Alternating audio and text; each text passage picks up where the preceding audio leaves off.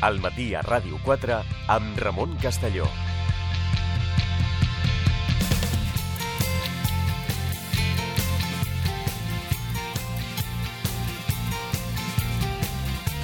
Continuem al matí a Ràdio 4. Ens acompanya ja l'investigador del Centre d'Estudis Històrics Internacionals i professor d'Història Contemporània a la Universitat de Barcelona, José Manuel Rua. Què tal? Molt bon dia. Hola, molt bon dia. El professor Rua avui ens parlarà del... En fi, perquè hi ha tota una polèmica i està bé, perquè així tindrem una mica de llum eh, doncs de, de tot el, el tema del carrer de Pepe Rubianes, que doncs amb molta gent doncs, està contenta perquè Pepe Rubianes eh, tingui, tingui un carrer. També això de situar els noms dels carrers al final també és eh, segurament fer política al final, no? Eh, però, però Per vaja, això, sí. per això es posen. Per això es posen, per això, es per això es treuen. Exacte. Segurament. Exacte. I en tot cas, doncs, sí que Rubianes estava vinculat a la Barceloneta, de fet, eh, vivia al lloc on va viure forces anys, al lloc on ara tindrà el carrer el seu nom, que en, amb anterioritat es deia eh, el Mirall Cervera. El Mireia Cervera, exacte. I, clar, a partir d'aquí va haver una intervenció de Colau bastant criticada sobre les consideracions que va fer de l'Almirall Cervera, i per tant intentarem ara aclarir eh, qui va ser o què en sap la historiografia del, de l'Almirall Cervera. I si era un fatxa o no ho era. Que aquesta va ser la... Que aquesta també és la, la, la, la pregunta del, del milió, com a mínim la que ha sortit al, al debat eh, mediàtic. No, clar, en primer lloc, eh, el tema dels carrers. Eh, posar noms a, als carrers, la toponímia de les ciutats, doncs és fer política. Llavors, que ho tingui Pepe Rubianes no és només un acte de justícia, sinó que tots els seus fans eh, és un motiu de, de celebració. Tot i que, mm, perquè un carrer i no l'Avinguda Diagonal, que simplement és una, és una avinguda totalment descriptiva que no diu absolutament res, perquè l'Avinguda Diagonal abans s'havia dit eh, Alfons eh, XIII, s'havia dit eh, 14 d'abril, Generalíssimo Franco, ara simplement és Avinguda Diagonal, una cosa descriptiva. Doncs home, el Rubianes O potser... el és- paral·lel, no? Eh, Clar. José Antonio... eh. Exacte, doncs per què no No, Marquès del Duero. Marquès del Duero. José Antonio era, era Gran Via. Sí. Doncs per què no l'Avinguda Diagonal? Que simplement és una avinguda que descriu el que és. O fins i tot jo pensava, clar, per què no, es, no pots anar actualitzant? És a dir, al final, eh, si, si hem de posar carrers que ens recordin les generacions anteriors, més immediates, o han d'anar com... En fi... Llavors, i, i el Pepe Rubianes, home, ja no és un, una calle, no, hòstia, una avenida, no? Sí, sí, sí, Seria molt Pepe Rubianes, tot, tot una avenida.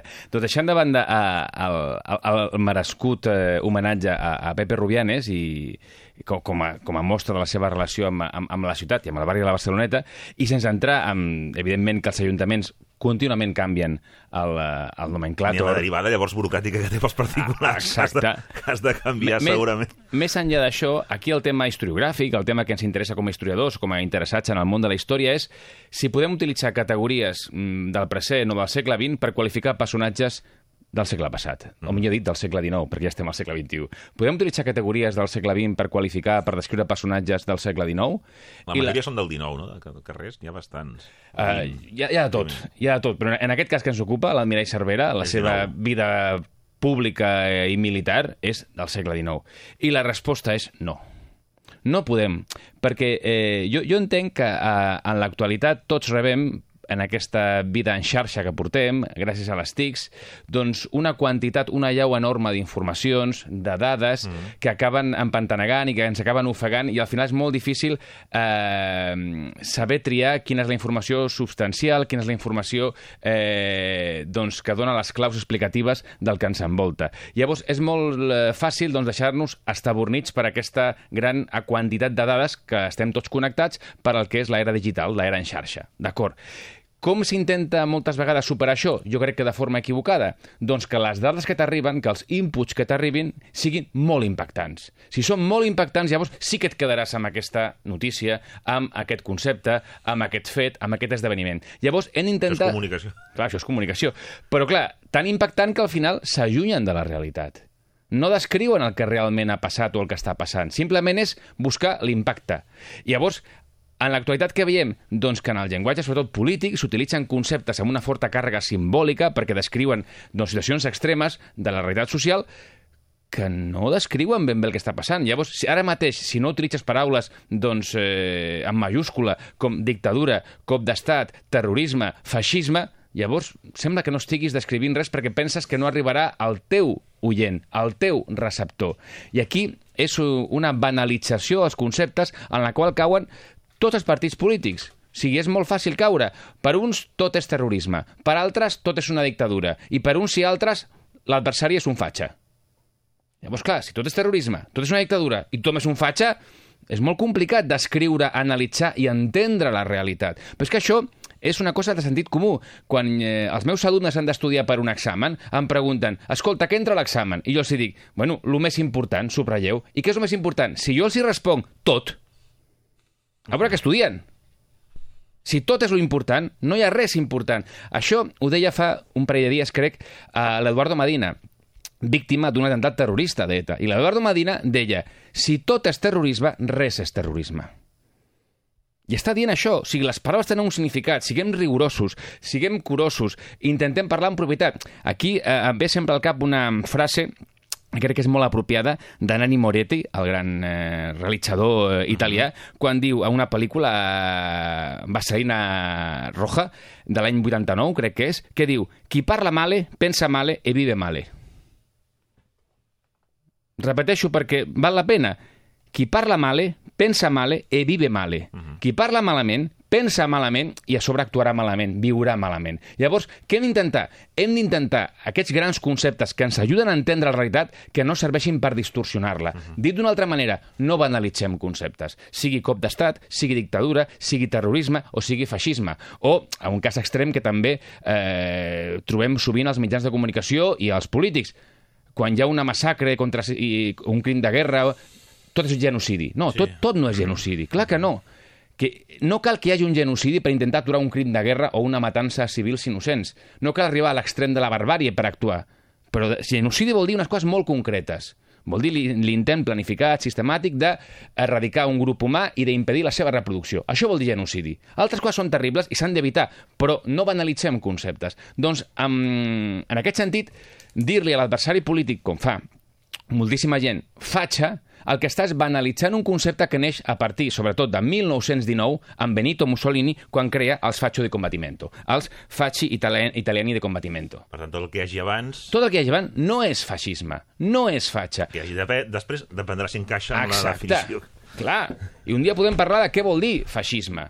Però, clar, eh, en, cas, en cas que ens ocupa, anem al personatge. Eh, Pasqual Cervera eh, Topete no? un militar, entre els dos, amb, dos, amb 13 anys al col·legi naval, eh, estarà a l'Havana, estarà a Filipines, serà governador d'un arxipèlag allà, serà governador també de comandant militar de la Marina a Cartagena, tindrà una, un currículum important com a militar, i això ens podria pensar, no, però igualment que sigui del segle XIX, si és militarista, si és colonialista, si està a guerres eh, imperialistes, és un fatxa.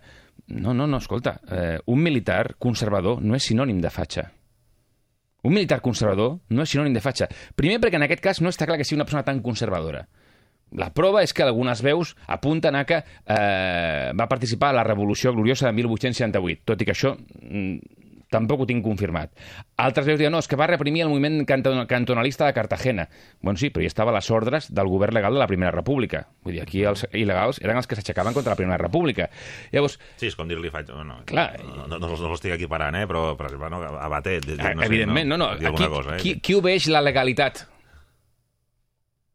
constituïda? I, per una altra banda, no hem d'oblidar que ell va ser ministre de la Marina d'un govern liberal de Sagasta. Només tres mesos però va ser ministre del Partit Liberal, no del Partit Conservador. Mm -hmm. Llavors, primer, no està clar que sigui una persona especialment conservadora. A més, sembla, pel que tenim per les cròniques, que una persona molt austera. Quan estava a Madrid va, va anar només al Teatre Reial una vegada, que ja són els militars i l'aristocràcia, sí. els agradava trobar-se... El postureo, en principi, ah, no acabava... No, era una persona molt austera. Llavors, aquesta persona eh, sembla que era més aviat liberal, el qual no vol dir progressista i democràtica. Vol dir liberal en un context que hi ha liberals i conservadors. Però encara que hagués estat conservadora, un conservador no és un feixista tampoc.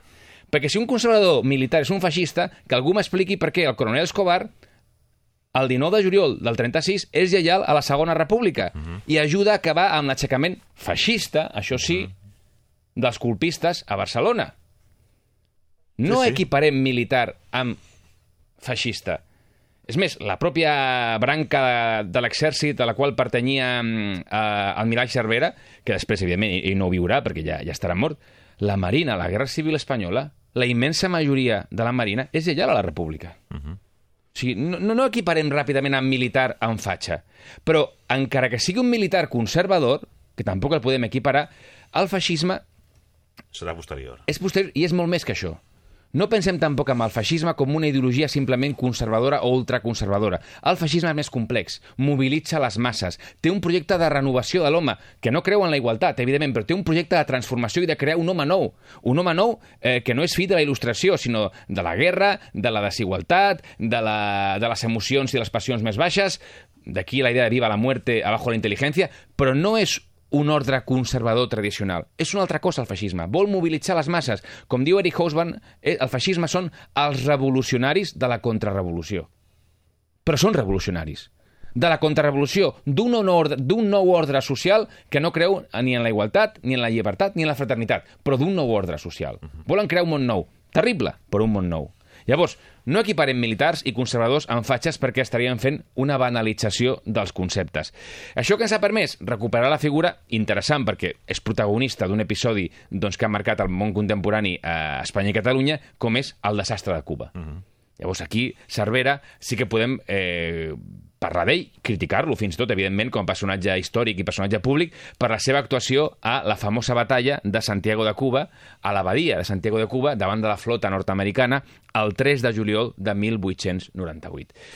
I aquí ja podem jutjar-lo pel que va ser un militar i podem parlar dels seus encerts o de les seves errades. Mhm. I aquí, el que se l'acusa, en aquesta famosa... Per situar-nos, estem parlant de la darrera i definitiva batalla perdó, de la darrera definitiva guerra d'independència a Cuba.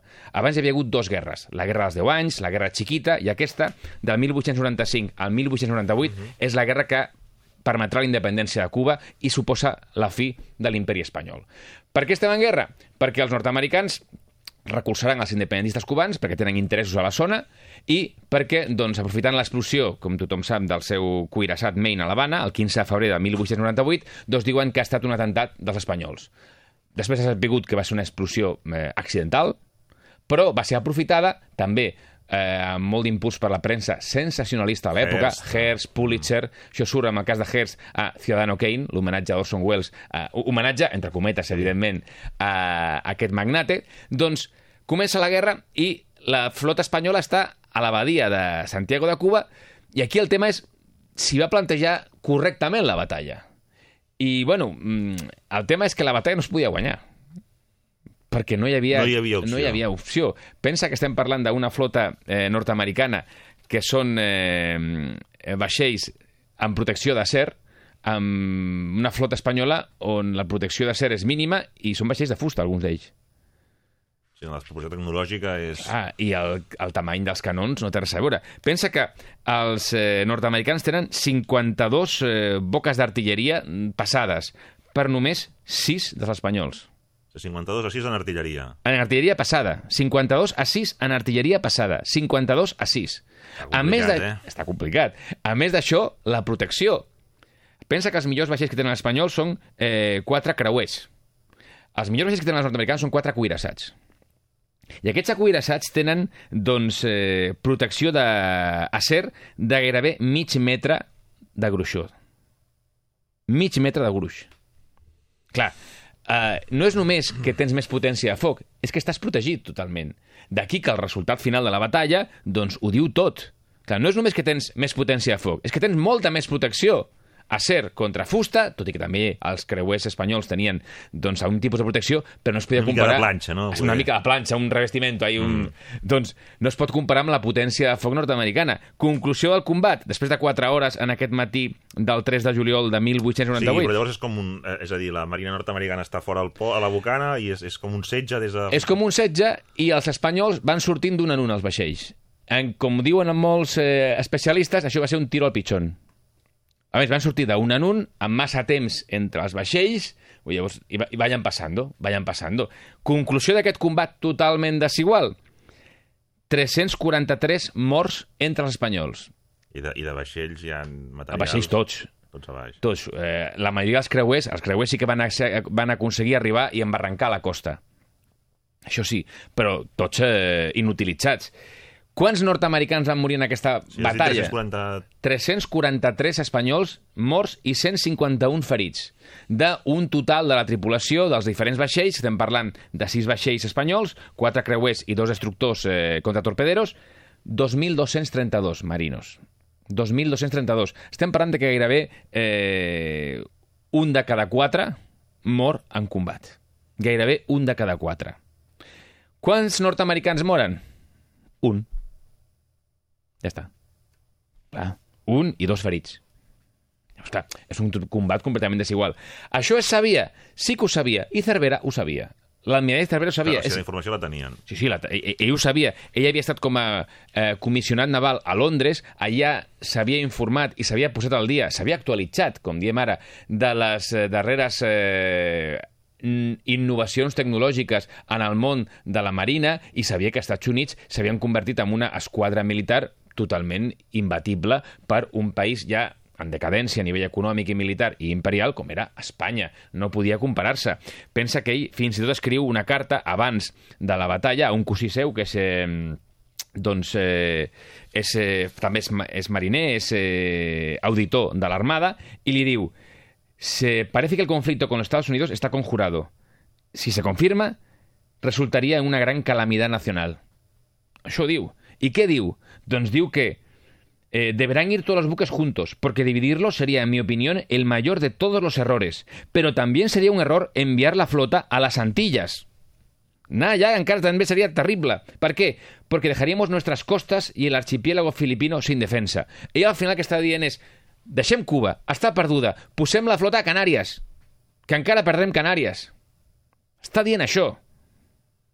Mentre ell diu això perquè ha estat a Londres, ha tingut És a dir, informació... que va ja com la historiografia, que la historiografia que vas a dir, no, és que mm, sí que se sabia que la Navy, que tenia la, el Regne Unit, que tenia una bona esquadra marina i tal, però els Estats Units, que era, el- bueno, del Far West i tal, no, va ser una sorpresa l'avanç tecnològic. Per, per una part de l'exèrcit espanyol va ser una sorpresa, perquè hi ha un informe del Depòsito de Guerra, que era una institució que editava informes militars de l'època, que eh, titulava una publicació Poder militar y naval de los Estados Unidos en 1896. I aquest era un informe de com estava el poder naval nord-americà en aquesta, en aquesta època. El problema d'aquest informe diu 1896, 1896, però l'informe només recollia dades fins al 1891. O sigui, els darrers 5 anys no recollia res, que són els 5 anys on es dona l'embrancida i la inversió espectacular en l'armada nord-americana. Aquest informe està tan eh, descontextualitzat i està tan allunyat de la realitat que pensa que és possible pujar pel Mississippi i prendre Nova Orleans.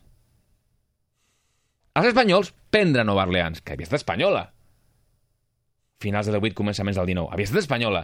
Doncs no, podem prendre Nova Orleans, o sigui, encara podem anar a l'ofensiva. Això està totalment eh, allunyat de qualsevol realitat. Cervera ho sabia. Llavors Cervera surt a combatre a la batalla de Santiago de Cuba, a la badia de Santiago de Cuba. Tothom li critica que no va sortir a mar obert, Ah. perquè ell sabia que si sortia a mar, a mar obert O esperar que entressin. perdria, perdria la batalla i no es podria salvar cap dels seus homes. En canvi, prop de la costa, la idea era salvar les vides dels seus homes. I per això, a mesura que els vaixells sortien, intentaven obrir-se camí disparant contra els nord-americans i eh, enfilant la línia de costa, si no aconseguien, que no va aconseguir cap, embarrancaven i podien arribar a terra. I per això es van salvar gairebé 2.000 homes perquè estaven a prop de la costa. No van poder obrir-se camí, embarrancaven i podien arribar i posar-se doncs, cobert. eh, a cobert. Van caure presoners nord-americans, però van salvar la vida. Uh Mhm. -huh. Llavors, eh, la idea no era guanyar la batalla, que estava perduda, era intentar Salvar salvar les vides. les vides. Igualment, els vaixells van sortir amb massa distància entre ells i el pla de fugida tampoc era realista, perquè no tenien carbó. Faltava carbó. Llavors, eh, els vaixells nord-americans eren més ràpids, estaven més protegits, tenien més potència de foc, la fugida era impossible, però si el pla era salvar, o millor dit, minimitzar el cost humà, doncs aquí ja podem entrar en valoracions. La batalla estava perduda, Cervera ho sabia, i a la tornada a Espanya, se li, quan sigui- serà detingut, eh, serà fet personer per Estats Units, anirà a Nàpolis, estarà allà dos mesos, a Estats Units serà alli- alliberat, i quan arribi a Espanya se li farà un consell de guerra per la mala tàctica, per... Llavors ell, afortunadament, va conservar totes les cartes i totes les ordres i les va enviar a l'arcabisbe a l'illa, a Cuba, dient-li, si em passa alguna cosa, aquí estan les cartes on jo simplement obeïa ordres. I les ordres quina eren? Ha de sortir com sigui. I ella resistia a sortir, el que tu deies, quedem-nos, eh, que, que hi hagi el setge, i si volen entrar, nosaltres doncs, eh, defensarem des de terra. No, no, no, l'ordre era sortir encara que les conseqüències siguin, eh, siguin terribles. Això ens recorda a una altra famosa batalla naval, al Callao, a la guerra entre Espanya i eh, les colònies eh, sud-americanes, en aquest cas contra el Perú, on Casto Méndez Núñez doncs, dirà aquella famosa frase que es pot aplicar aquí a la guerra, a la guerra de Cuba, que és eh, «Más vale honra sin barcos que barcos sin honra». I ara em venia al cap aquesta frase i no sabia quina... Sí, sí, sí, sí, sí. Això és del 1866. Em quedo unes quantes vegades que les armades espanyoles no, no s'han sortit. 1866, no, no sé. batalla sí, sí. del Callao. I la idea és aquesta, más vale honra sin barcos que barcos sin honra. Uh -huh. Doncs aquesta frase que és terrible, perquè vol dir anem al suïcidi uh -huh. i mm, ens la bufa, sí, sí. ens la bufa, doncs és la que va provocar doncs, aquesta idea, aquest ímpetu de sortim, però escolta, que ens mataran a tots, sí, sí, però l'honor no es toca. Pues, molt bé, sí, estupendo, l'honor no es toca, però explica-li tu a les vídues i als orfes el tema de l'honor. Llavors, aquest és, el, aquest és el tema. La batalla és un desastre, Cervera sabia que no es podia guanyar, es critica la seva estratègia en batalla, però els que defensen diuen no, no, és que no volia guanyar, perquè no es podia guanyar, és que volia salvar el màxim de vides possible. Perquè l'opció d'intentar arribar a un acord amb els americans... Ai, els americans que volien... El govern espanyol des, eh, ja havia intentat eh, concedir autonomia a la illa en el darrer moment, però ja no es volia l'autonomia. Quan ja mm, eh, veus la decadència, la feblesa del teu adversari... Una retirada a tiempo, no? Ah, que, però Cervera què deies? Deixem Cuba, està perduda. Protegim Canàries, protegim Filipines. Aquesta és la idea. I al final suposa la decadència de l'imperi espanyol perquè es perd l'esquadra a Cuba, es perdrà també a la batalla de Manila, ja no hi ha flota, no hi ha esquadra, no hi ha armada i no hi ha imperi. Desapareixerà l'imperi. Llavors, a l'almirall Cervera l'hem de mm, criticar, analitzar o valorar en funció de si va ser encertada o no la seva estratègia militar, que és a què es dedicava aquest senyor, era militar, en aquesta batalla. I tenim pros i contres. Ara, doncs, eh, qualificar-lo de fatxa o de feixista, no. No, no intentem eh, eh, impactar amb l'opinió pública amb aquestes paraules que tenen una càrrega emocional molt potent i molt forta. Sigui aquesta o sigui altres com terrorista, dictadura, cop d'estat o genocidi.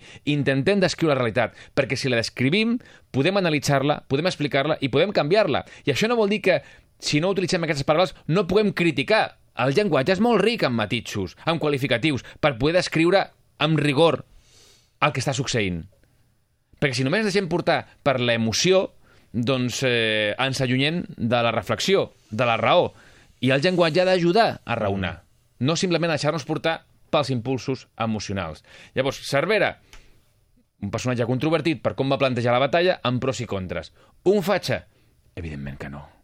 Com tampoc són eh, realistes, tants qualificatius que sentim en el debat polític, debat públic i mediàtic, que simplement es fan de cara a causar l'impacte però que no tenen eh, el rigor històric que haurien de demanar a tothom.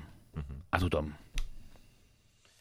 Déu nhi per anar... Com, com, com, va, com va ser el final de Cervera? Com va... va tornar, li van aplicar un consell de guerra, però com et deia, com havia enviat a l'arquebisbe a Cuba doncs, eh, les cartes i totes les ordres, va quedar... Lliure. Va quedar lliure, perquè ja havia obeït ordres, que era salir va ser nomenat senador vitalicio després, eh, va, va acabar, diguem-ne, mm. reconegut. Pensa que als Estats Units es va convertir en una celebritat perquè ells reconeixien doncs, eh, la valentia i l'heroisme de Cervera. Quan, els dos mesos que està als Estats Units com a presoner, ell arriba a, dir, arriba a dir que rebia centenars de cartes d'escolars que li demanaven el seu autògraf i que els parlés del combat naval.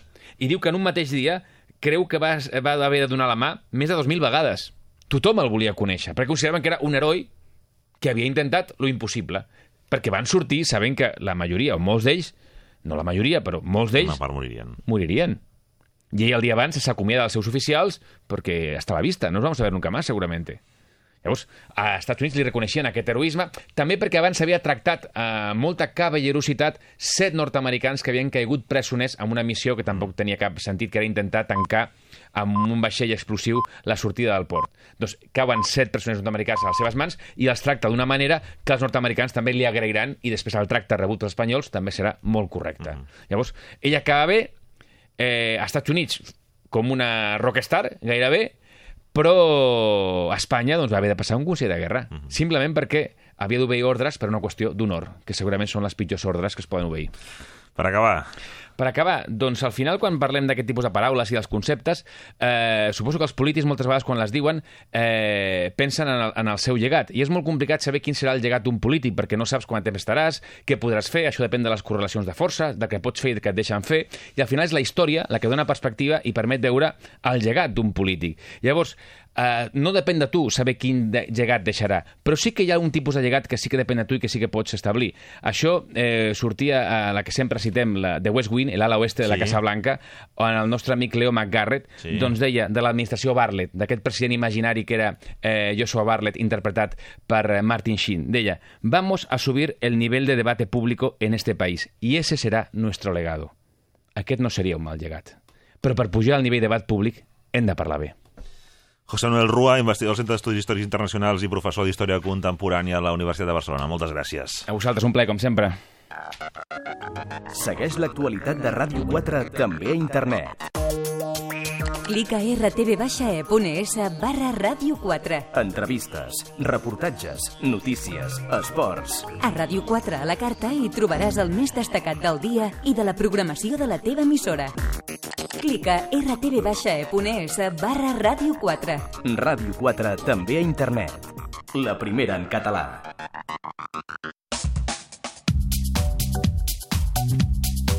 A Ràdio 4, més que esport. Una forma diferent de gaudir de l'esport. Amb Marc Lluc. Us acompanyem cada dia a dos quarts de vuit del vespre per continuar compartint amb vosaltres la part més social, popular, solidària, integradora i emotiva de l'esport. De dilluns a divendres, de dos quarts de vuit a les vuit del vespre, ja sabeu que teniu una cita amb nosaltres a Ràdio 4. Us espero al Més que Esport, una forma diferent de viure l'esport. Més que esport. A Ràdio 4.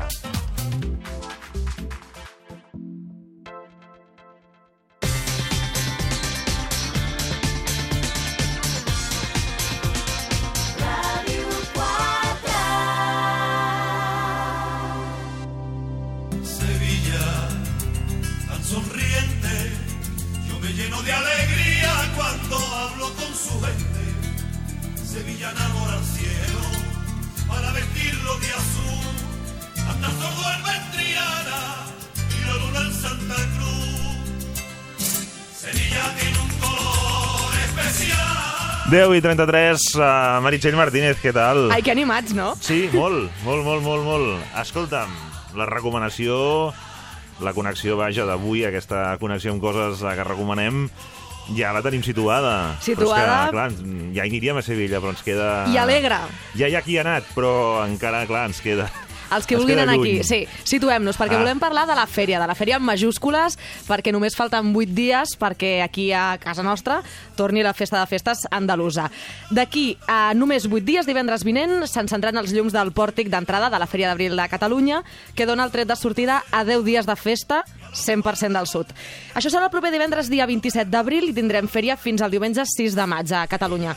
Com des de fa ja molts anys, aquesta fèria es farà al recinte del Fòrum de Barcelona, que és un espai amb 10 hectàrees, per donar cabuda a prop de 100 casetes que hi ha cada any en aquesta fira i on, evidentment, doncs, no poden faltar ni el rebujito, ni el pescadito frito, ni les sevillanes. Aquesta edició d'enguany és ja la 47 d'aquesta Fèria d'Abril de Catalunya, que es porta fent aquí des de l'any 1971, o sigui que podríem dir gairebé que estan celebrant ja les noces d'or. I hem d'explicar que és l'esdeveniment més multitudinari que es celebra a Catalunya cada any, perquè cada edició el número de visitants augmenta i ara mateix oscil·la entre el milió i mig i els 3 milions de persones, que en definitiva No és ben bé més que el nombre d'habitants que té la, la ciutat.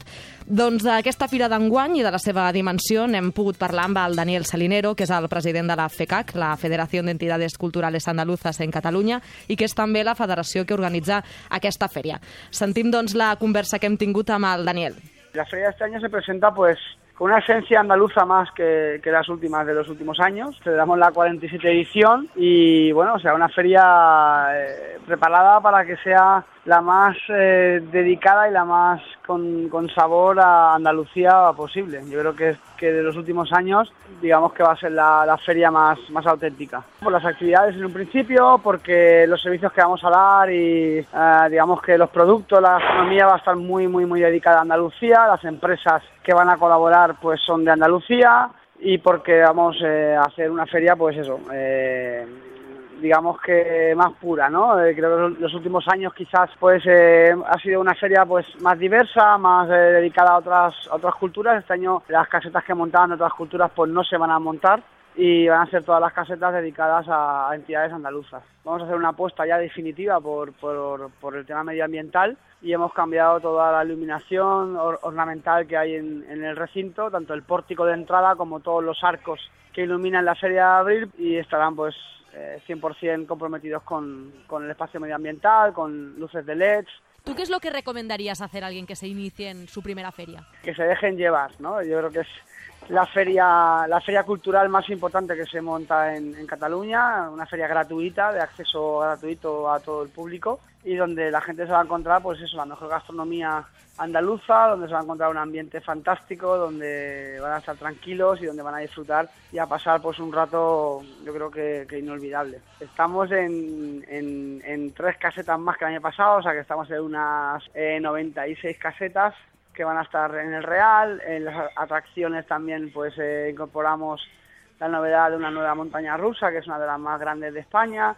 Esperamos que este año eh, poder sobrepasar el, el millón doscientas mil personas del año pasado, porque este año al caer el día 1 en martes, pues en teoría tenemos dos días festivos más que el año pasado y bueno, sí, está todo preparado pues para eso, ¿no? Las asociaciones andaluzas de Cataluña pues eh, ya están aquí ultimando los detalles y se van a encontrar la gente, pues eso, yo creo que una feria abierta, plural y, y- y muy y este año muy muy andaluza.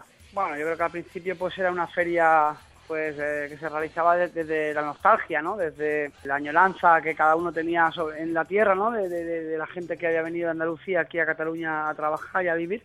Y con los años pues estamos en un nivel ahora que, que se ha convertido pues en una feria multi, multicultural, en una potencia, en un, eh, acontecimiento único en, en Cataluña y donde bueno la gente joven, la- las nuevas generaciones pues están tomando tomando partida y tomando el mando de, de la organización. Y creo que, es una feria muchísimo más moderna, muchísimo más profesional, donde damos cobertura de nuevos trabajos, de nuevos empleos, donde se generan casi mil eh, nuevos empleos en, en todo este mes que estamos trabajando en, en preparar la feria y donde bueno tenemos un sitio en el forum que es el sitio pues yo creo que perfecto para poder, poderla hacer. Hacemos un acontecimiento abierto eh, plural y gratuito donde la gente viene a divertirse donde la gente viene a disfrutar de, lo que hacemos y donde nuestras entidades pues tienen un escaparate único para mostrar lo que lo que son. Ya estamos muy muy muy muy instaurados en en el Taraná, ¿no? De- del pueblo del pueblo de Cataluña, la gente nos espera siempre que llega la primavera ya está todo el mundo preguntando cuándo montamos y bueno, y la afluencia de público que tenemos así lo demuestra, ¿no? Según dicen la gente, ¿eh? los feriantes que vienen de toda España de trabajar, pues después de Sevilla somos la- la segunda feria mejor de toda España. La segona fira més gran d'Espanya després de la de Sevilla. Eh? Va, recordem quan serà aquesta 47a Fèria d'Abril de Catalunya. El 27 d'abril comença fins al 6 de maig i serà, com cada any, des de ja fa molts, al recinte del Fòrum de Barcelona. I entrada gratuïta, Ramon. Moltes gràcies, Mary. A vosaltres.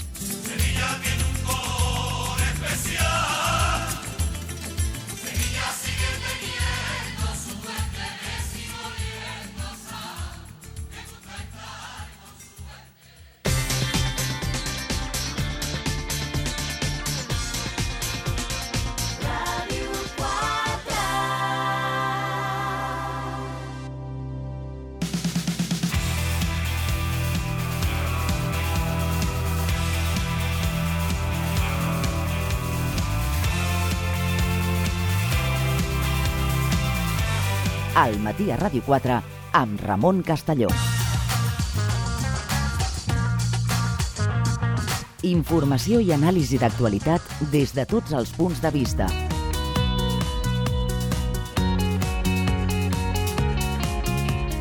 Entreteniment i propostes a l'abast de tothom. Amb Ramon Castelló.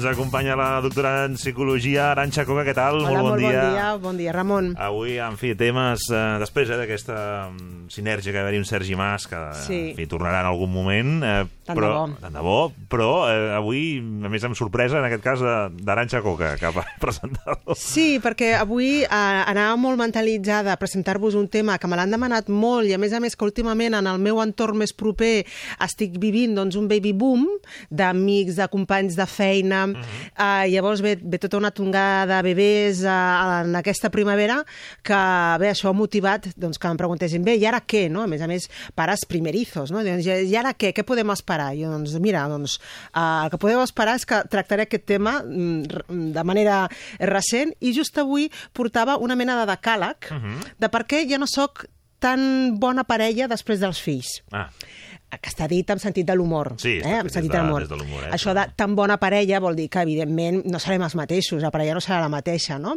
Però que no significa que hagi de perdre Canviaran qualitat, coses. canviaran coses, no? Però sí, en sentit de l'humor, doncs, el decàlogo. Però abans d'entrar en el decàleg, hi ha una prèvia.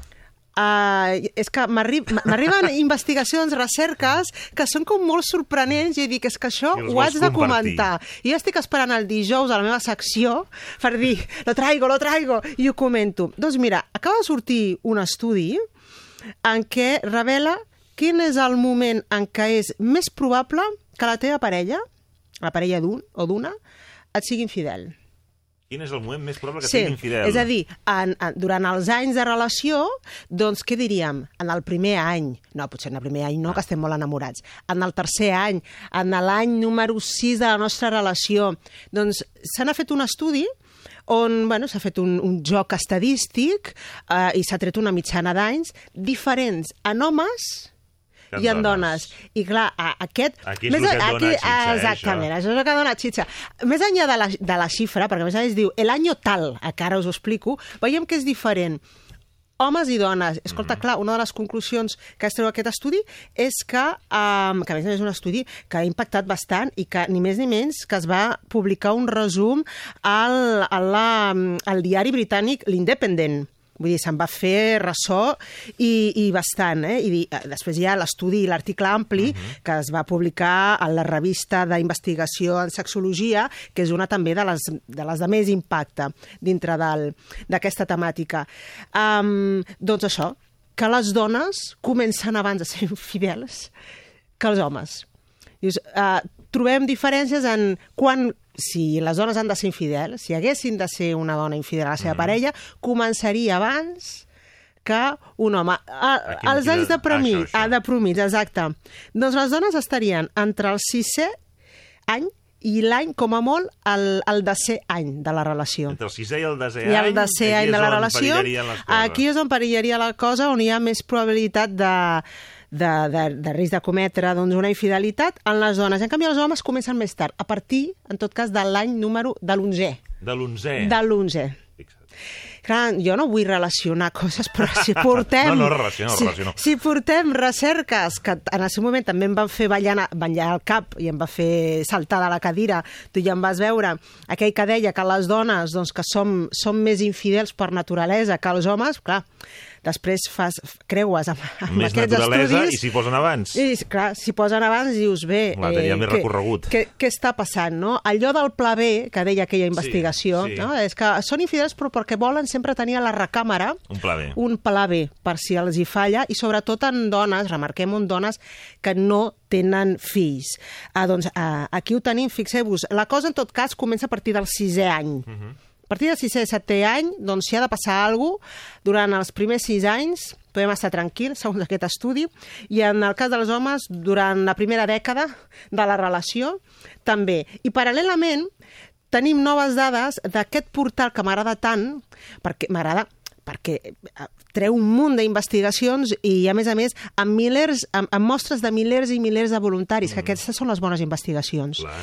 Que és aquest, l'Illicit Encounters, jo us vaig parlar d'aquest portal que, és, uh, que, que arregla cites uh, per Sí. persones casades, doncs s'ha tret una nova, una, un, Nou bueno, un, un nou estudi amb unes dates interessants uh, i se'ls ha corregut pensar... És una base de dades brutal. És que ara, clar, les universitats, bueno, ja estan els científics, ja, però a, a, no maneguen la base de dades tan àmplia que tenen aquests portals i aquests webs que s'hi dediquen, no? que tenen dades, però a més a més mm, multiculturals, eh? perquè els usuaris són de diversos països i el portal és, és gran, com en el cas dels illicit encounters.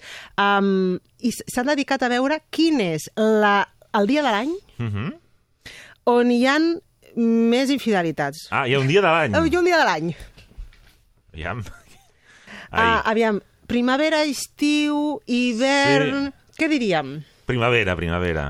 Porro de la sang altera sí, i tot això. menys roba, menys... Bueno, tot més... Doncs no, No. és de ben inici de l'hivern, encara no, perquè l'hivern... A l'hivern? Com comença l'hivern? El 21 de què? De desembre. De, de, ah, de desembre, no. Encara Abans de estem... Doncs abans, um, el 18 de novembre. Ah, tardor. A la tardor. El 18 de novembre 18 de és novembre. la data on uh, veient... Black Friday. l- El Black Friday. és, per bo, és molt Black Friday, no? És un Black Day, no? Diríem. Bueno, és una època tonta, és una eh? època tonta, no? Dius, m'estic avorrint, novembre. Sí, una mica de... Eh, no? Uh, comencen a encendre's els llums de Nadal, però encara no és Nadal. És, és, és una època no- molt intermitja, sí, no? la castanyada, una sí, mica, no? és una- Exacte, és molt, és molt Halloween, muy oscuro, no? Doncs bé, busqueu el sentit de l'humor en aquest sentit. Has, has estat molt, molt hàbit, eh, aquí. No, molt, no, has- no, és molt, que és molt que és una sagaç. època de l'any com molt, bueno. Bé, bé, jo, jo pensava, bueno, i per què novembre, no? Aviam, doncs Novembre. eh, també, doncs no, realment podríem pensar, doncs això, en èpoques Sí, d'avorriment, ja, ja venim, fa temps que hem tornat de les vacances, encara falta fa una fred, mica per l'altra. més a dintre llocs que fora. Que, eh, correcte, passem més temps potser a la feina que fora, jo que et deia, ta- també veiem que la feina és on es cometen molts de, Es moltes de les infidelitats. a un bar d'un hotel que no al carrer, Sí, potser. sí, no no sé. eh, re realment és, és, és ben curiós uh, mirant quina era la data on quedaven més infidels en aquest portal Sí. per, per fer les cites. 18 de novembre, El 18 tu. de novembre. Una dada, una dada bueno, curiosa, anem a dir, curiosa. Però Si el Gremi d'Hotelers faran alguna oferta o alguna eh, eh, què podem fer si els Estudi de mercat. Un estudi de mercat. Té un estudi de mercat i d'ofertes L'anti-Sant especials. Valentín, eh? La segona quinzena de novembre. ofertes especials, exactament. Um, o un segon Sant Valentí, justament. Sí. Ja sabem que el novembre doncs, és un mes dèbil, eh, vulnerable, doncs fem, posem allà un, un Sant Valentín. És cert, és una molt bona idea que llenço aquí, eh, com a... Cau en a- diumenge, en diuen als- aquest any, eh? el 18 de novembre. en diumenge, Les bueno, el diumenge dia de la família Sí, és una mica un- més difícil, no? Però Serà el ojo, din- no sigui el 19 ojo amb el any. 19, exacte. Alerta amb el 19, exactament, amb el 16, I el amb el 19. 16 i el 19, eh? per, aquí, per aquí va la cosa. Va- Sí, sí. Bueno, Però clar, això sí, portes uh, uh, una, una dècada amb la teva parella. Eh? sí, sí, sí. Eh, eh, si estàs en els primers dècada, anys... si ets home, dècada de 11 Eh, anys. Exactament. Si ets dona, si és dona, abans. Cap als sis, ja. Hem de barrejar ja una mica les, les, les dades, moltes dades que ja en tenim. En tot cas, nosaltres ara fem una mica de conya i frivolitzem sí, sí. el tema, però donen a, si la a parella pensar us i diu que té una reunió, un congrés el 19 El de 19 novembre, no sospiteu, eh, tampoc. t'acompanyo.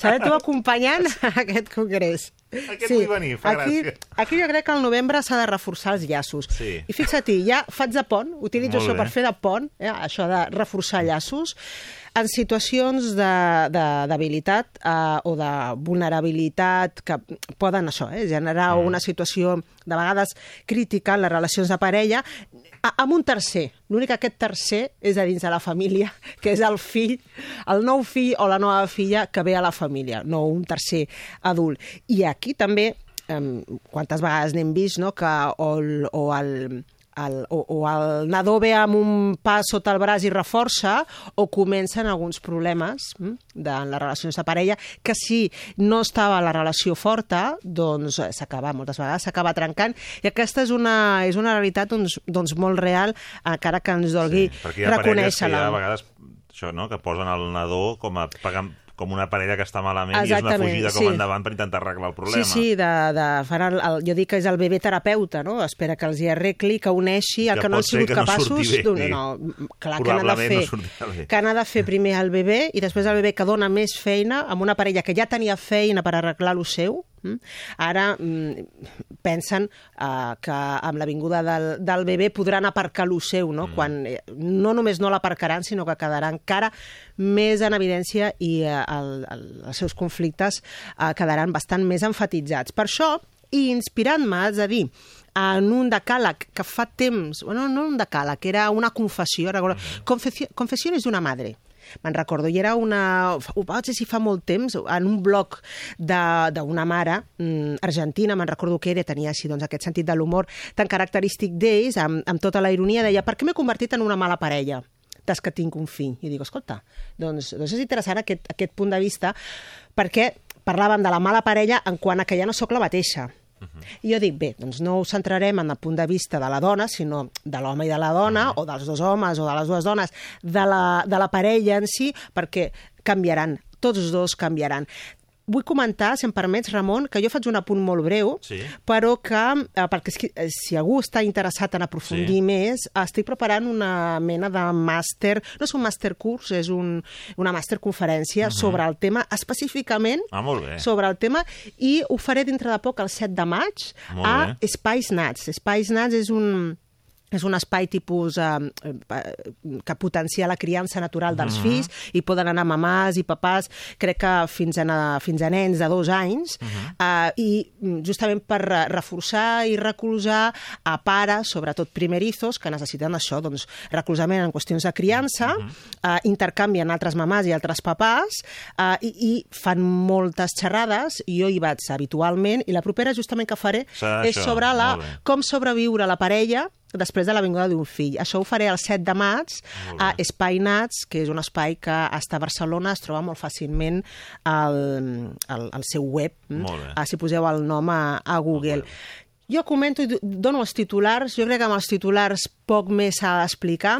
10 coses que em fan ser una pèssima parella des que sóc mare o pare.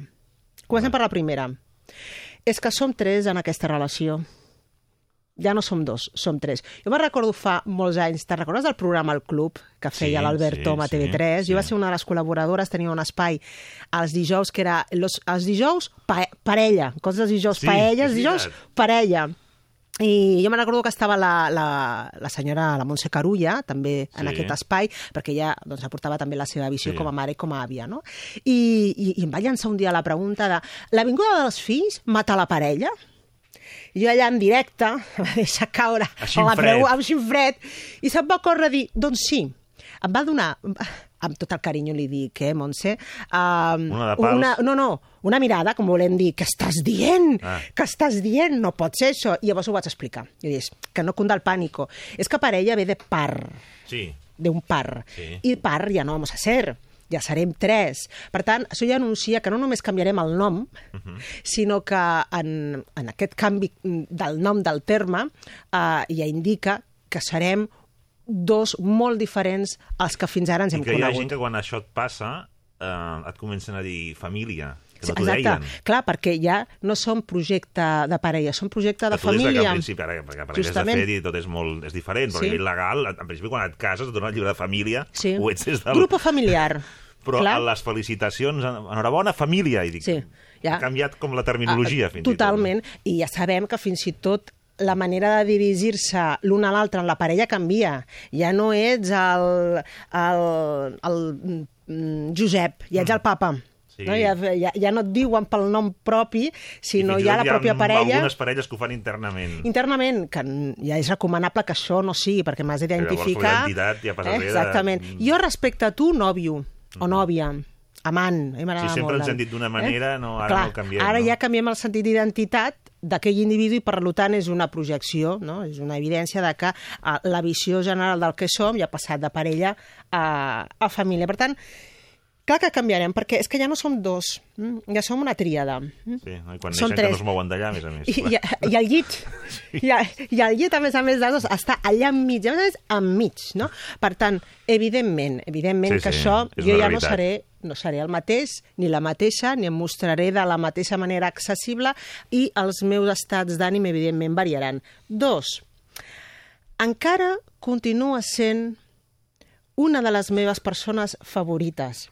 Però si estiguéssim davant d'un cràter, d'un volcà, i només puc salvar una persona, Ah. que sàpigues que no triaria tu. Aviam, m'ha sortit molt llarg, però crec És que s'ha entès el temps. eh? Home, però és a dir, ja no ets la meva persona prioritària al no nostre.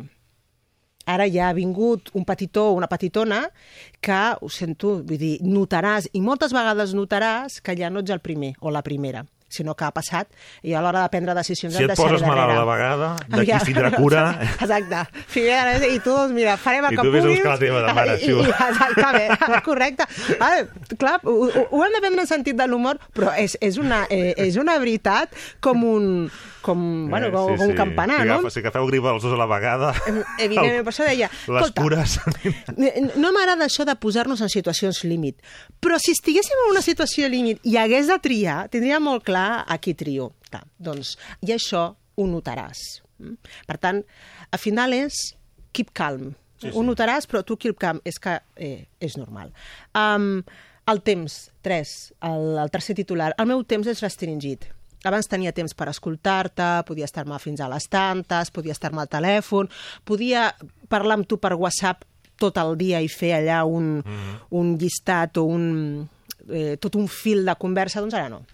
Ara ja no m'escrius, i quan m'escrius és eh, com una centraleta, corto i fierro. Mhm. A les 7, no, a tal, vine, recorda, posa. És una mica telegrama per eh, passar i, informació curta, breu, de coordinació, bàsicament, no? Però, clar, es poden restringir bastants, bastant aquelles converses que teníem sobre, bueno, més en profunditat, sobre el nostre, sobre els nostres sentiments. Per què? Perquè ara la nostra atenció doncs s'ha desviat, ja no, és, ja no està en la parella, sinó és el nou. És el nou integrant d'aquesta parella. Per tant, el meu temps és restringit. 4. Sempre estaré pensant en la logística. Bàsicament en la logística, i això em farà menys divertit i menys espontani. És que ja no ets el mateix. És clar, evidentment. És que abans doncs, era divertit, reia, i ara doncs, ja està pensant, s'ha tornat com més maníac o més maníaca. Això tant dones com homes, eh? Hi ha homes en aquest sentit que ve amb la, mater... Sortim a amb la dinar, paternitat... hi haurà trona, molestarem, no sé què, Mira, per sortir, per sortir a aquesta hora ja no sortim. Sí. Dius, mm, bueno, aviam, un moment, tor tornem a començar. No? Clar, aquí ja no sóc tan divertit, ja no, ja no sóc tan flexible, no sóc tan espontani, penso molt més en la logística i això em fa menys guai. Doncs keep calm, eh? no ens precipitem. Um, cinquè, no ets tu, és que tinc molta son. és, clar, és, que, és que estic molt cansat. veritat. Estic molt cansada. Clar. ja no- ja no ens fem son. tants petons. O, o, on ja només... Ja, ja no passem del petó. No? Bueno, no ets tu, és que sóc jo. És que estic, estic molt cansat, estic molt L'estona cansada. que dorm aprofita i fes migdiada, com, Ah, quan dormi. el- Clar, això és el que recomanen molts pediatres, no? Quan dormi el bebè, dorm tu. Clar, però quan dorm el bebè fas tot el que no has pogut fer quan estaves amb ell, no? Amb la qual al final la son no acabes complint aquesta fórmula, que és la fórmula bona que proposen tants metges. Um, sis, ja no em sento igual de sexy fins que després de la maternitat o de la paternitat dels dos, eh, no només de la dona pel fet doncs, això de- d'haver donat a llum i per tant el seu cos està, està molt canviat, sinó tant un per l'altre doncs, per efecte de que tenen menys temps potser per, per, per cuidar-se, fan més mala cara per l'esgotament, tenen, me, mm, tenen menys energia eh, i bé, mm, poden, físicament es poden, es poden notar eh, internament, eh, una percepció interna doncs, que són, perden atractiu. Llavors, fins que un pare o una mare eh, es tornen a sentir individus sexuals, pot passar un temps. Aquella quarantena, doncs no són 40, oiga, eh? Està clar, són de dies o setmanes. Són, exacte, són una, són, exacte, no, no de dies, de setmanes. Però hem d'agafar amb calma, perquè, clar, no és allò de ja toca, sinó ja m'hi sento, no? ja m'hi sento sexual i m'hi crec com a individu sexual. Uh, set, perdona'm per supervisar tot el que fas. En el que dèiem, hi ha una, un aspecte de mania, hi ha, hi ha una, un factor maníac que puja ens tornem quan ella o ell es tornen més maníacs en coses que abans no li donaven tanta importància. Vull, ja no vull flors, ja no vull aquells detalls. Prefereixo que recollis el, el, el bany o que, o que rentis els plats. És a dir, ara el que demano de tu és diferent. Abans doncs, demanava i tenia unes necessitats de tu molt concretes que em feien sentir que estaves per mi i ara mm, són altres, les demandes són molt diferents i que si no ho fas, doncs no estàs per mi. Hem arribat al 8, ja els explicarem els altres dos, eh? perquè tenim Sí. ja el temps al damunt. Queden, Arantxa. queden els dos estrella. Uh, T'ho explicaré dijous vinent. Gràcies, Arantxa Coca. Fins la setmana que ve. Adéu. Notícies i tornem.